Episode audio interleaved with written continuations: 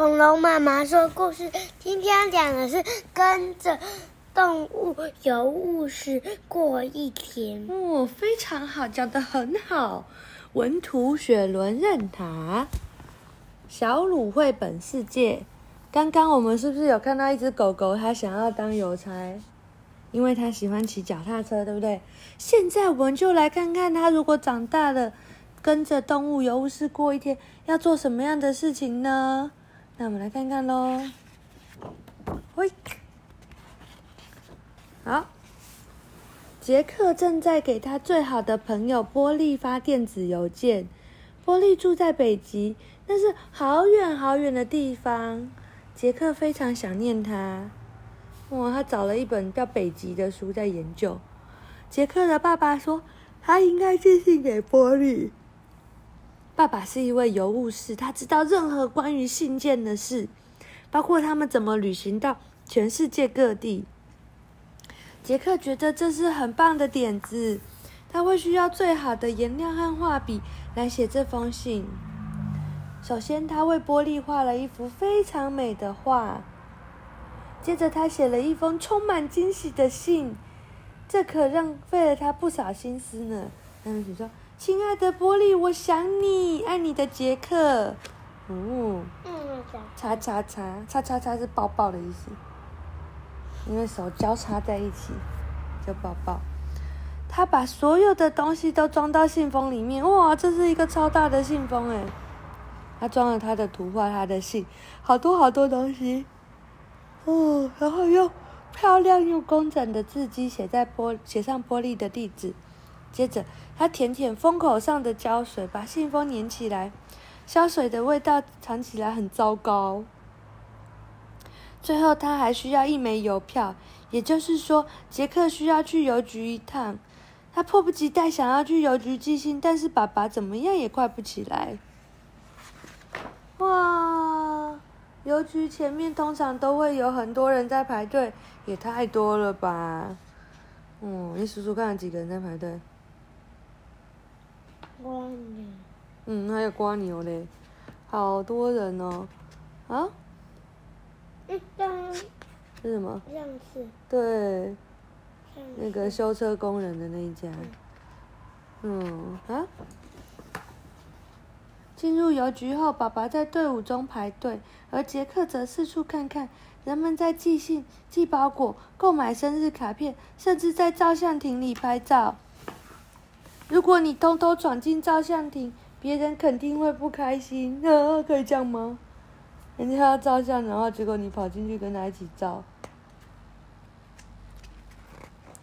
有些东西是不能寄送的哟，你知道什么吗？冰块，因为它会融化；金鱼，因为鱼缸里的水会洒出来；蛋，以免它们破掉；仙人掌，因为它们太多刺了。狗先生准备寄一根骨头棒，为了不让它断掉，好好包起来是很重要的。它跟你一样哎，在干嘛？在泡泡纸上面干嘛？断呀断呀，啪啪啪啪啪，对不对？气泡纸最好玩的地方就是可以把上面的泡泡弄破。信件得先称重，再决定要贴几枚邮票。杰克的信要寄到两千英里远的地方，所以要贴好多的邮票。杰克坐在磅秤上，想看看如果把自己寄出去要花多少钱。那肯定是好大一笔钱呢。现在杰克的信投递到邮筒里了哟，他即将前往波利的家，是要花几天的时间才会到达目的地，所以爸爸告诉杰克接下来的流程。首先，爸爸的一位邮局同事会把杰克的信从信箱中取邮箱中取出。他的名字叫海蒂，而他的工作就是收集镇上所有的信。有些信箱塞了满满的信，有时候邮邮箱里也会有惊喜。这只老鼠寄信的时候掉到了邮箱里，还好是海蒂把它救起来。然后海蒂再把信件倒入大袋子里，再丢进他的箱型货车。你说谁？谁是老鼠？这只老鼠啊，他寄信的时候不小心把自己放进去了。这是海蒂今天收集的一些信件哦。一张生日卡片是寄给杰克同学的荔枝的。老鼠寄给奶奶的卡片上面写着：“谢谢你的新围巾，你送我的新围巾。”还有一张派对邀请函，食蚁兽太太支付电费的支票，还有杰克写给波利的信。把所有的袋子搬上车是一件费力的事。海蒂先喝杯茶，稍微休息后，才开车把信件带到分分拣中心。哦，你看这些分拣中心里面有很多很酷炫的机器哦，他们会分辨信封信封上的地址，再分类到各个箱子里面。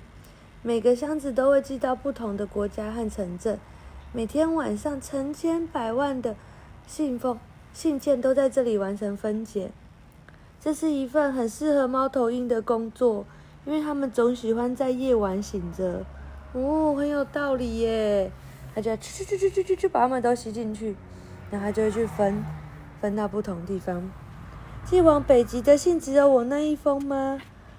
爸爸说不，还有一大堆要给圣诞老公公的信哦。信件分好以后就可以上路啦，堆高机很方便，可以提起一箱又一箱的信件。